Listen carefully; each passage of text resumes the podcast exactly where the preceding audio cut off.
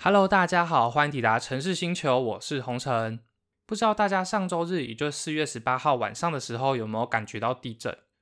当时发生了两起地震哦，震央在花莲，分别是规模五点八跟六点二。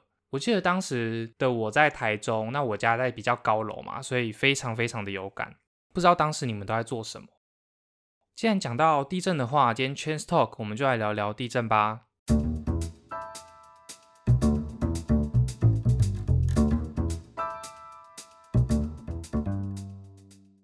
今天录音的时间是在四月二十一号，你知道吗？其实四月二十一号历史上的今天，台湾也发生了一起规模很大的地震哦。时间是在一九三五年，当时是日治时期昭和的十年凌晨六点零二分十六秒，震央在我们台中市的东北方，就大安溪的中游，瑞士规模高达七点一有。有人称作后里大地震、清水大地震，也有人称作新竹台中大地震。不知道大家会不会很好奇，说为什么是叫新竹台中大地震？其实哦，这是跟当时日治时期台湾区域的划分有关系。当时呢，日治时期台湾西部的划分主要只有新竹州、台中州以及台南州。新竹州呢，就是现在的桃竹苗；台中州的话，就是现在的中彰头。当时也造成了三千多人死亡，其中日本内地的人八个人，有十七个人是当时的邻国，也就是中华民国的国民，他们可能刚好也在台湾办事情吧，剩下的人才都是台湾人。那这起大地震呢，引发了全世界各国的关注嘛，也有很多的捐款，包括满洲国啦、中华民国啦、欧美、南洋、印度。以及日本本土，他们也有捐款，就连天皇呢也捐出了一些私房钱来赈灾。好啦，接下来是大家比较熟悉的，也就是一九九九年的九月二十一号发生了九二一大地震，当时造成了两千多人死亡，也是由于这起大规模地震呢，让我们大家对于地震的危机意识更加更加的提高。从两千年之后呢，九月二十一号就被定为国家防灾日。那讲了这些地震的案例啊，我们遇到地震究竟该怎么做呢？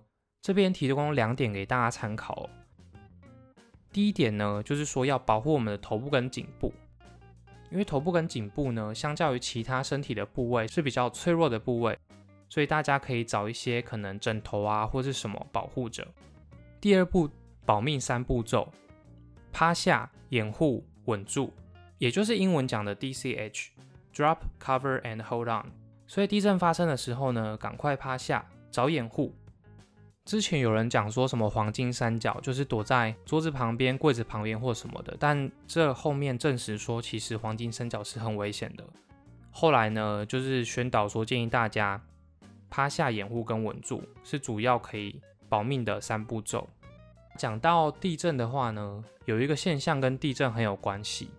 根据一篇报道显示呢，冰岛在二月底还有三月初的时候呢，在某个地方侦测大概有四万至五万起的小规模地震。这时候呢，冰岛专家就警告说，冰岛在一个月内呢可能会发生火山喷发。结果真的在三月二十号，冰岛首都雷克雅维克西南方的。一座叫法格拉达尔山，它就火山爆发了。所以地震跟火山爆发其实是息息相关的哦。最近很多国家也都有火山喷发哦，像是二月中的时候，印尼的梅拉比火山也喷发了。三月的时候，中美洲的国家尼加拉瓜跟瓜地马拉也都有火山喷发的情形。那我们台湾跟火山喷发有什么关系呢？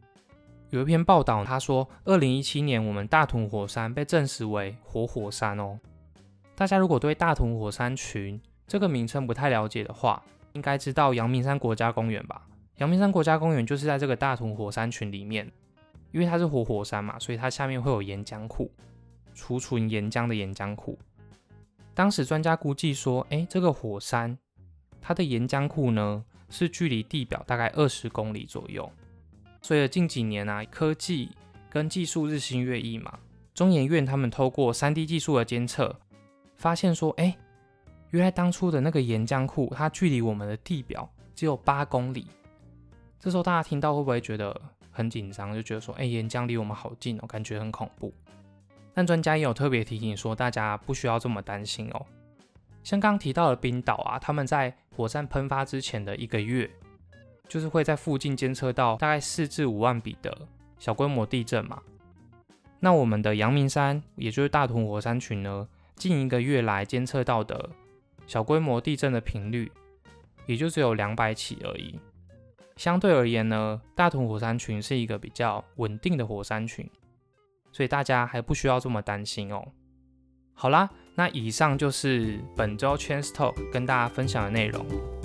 大家千万要记得哦，如果遇到地震的时候，保命三步骤：趴下、掩护、稳住。不知道你对地震有什么样的想法呢？都欢迎到我们 IG 贴文下方跟我分享哦。